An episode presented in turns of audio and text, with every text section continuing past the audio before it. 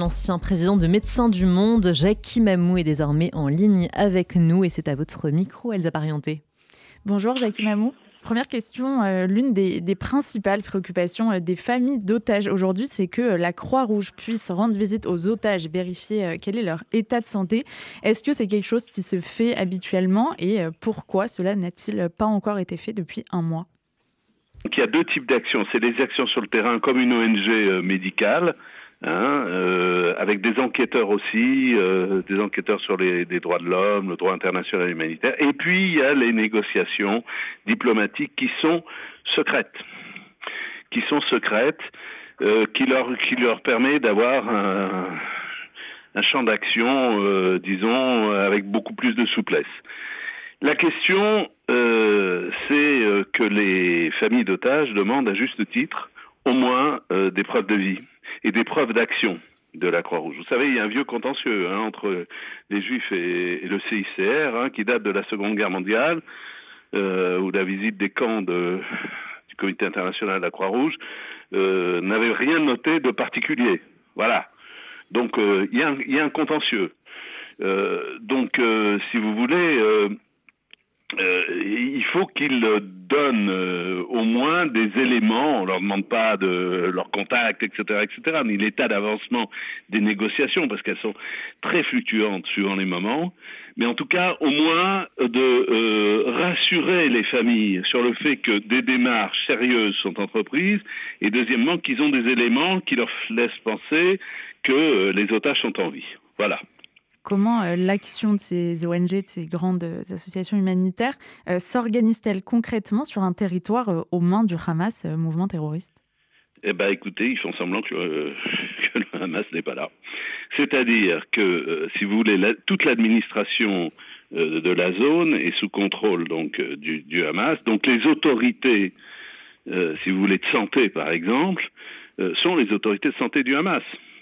Donc euh, vous êtes obligé de discuter avec eux, euh, etc. Ben, et eux, ils trouvent ça formidable hein, que les, les, ONG viennent. Hein.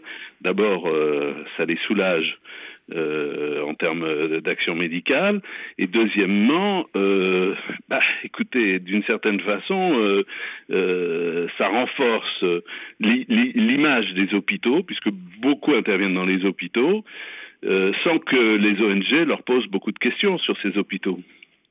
Donc, euh, si vous voulez, en plus, il faut comprendre une chose, c'est que s'il y a quelques internationaux euh, dans, dans, dans les équipes des, des organisations non gouvernementales, l'essentiel du personnel employé par ces équipes d'ONG est du personnel palestinien. Bon, j'imagine que dans le personnel palestinien, euh, bah, il y a des gens du Hamas, évidemment, évidemment, évidemment. Donc, si vous voulez, c'est très gênant pour pour eux euh, en termes d'indépendance. Euh, mais bon, voilà, c'est le jeu. Ça, ça s'était fait dans d'autres circonstances, euh, au moment des d'interventions en Afghanistan avec les talibans, d'autres choses. C'est des situations que connaissent les ONG. Ce qu'on leur reproche là, moi, je ne crois pas qu'on puisse reprocher aux, aux, ONG de travailler à Gaza. Hein. Je pense que c'est justifié, qu'il y a d'énormes besoins.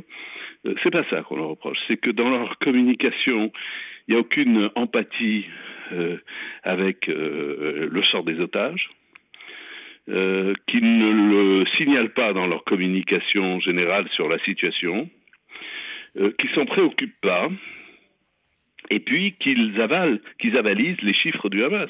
Quand on dit sur le nombre de morts, sur la situation, etc., il y a une dramatisation une exagération peut-être. En tout cas, moi, je ne suis pas sur place pour juger. Mais enfin, écoutez, de ce qui se recoupe par euh, euh, les chaînes d'information, on a l'impression qu'il y a une dramatisation euh, suraiguë de ce qui se passe, hein, sans nier euh, la, la, la, gravité de la situation. Donc voilà, c'est ça ce qu'on peut reprocher aux, ONG. Euh, elles sont sur place, donc leur empathie vont, vont aux populations euh, de Gaza. Merci beaucoup, Jacques Mamou, ancien président de Médecins sans frontières, d'avoir été en ligne avec nous ce midi sur RCJ.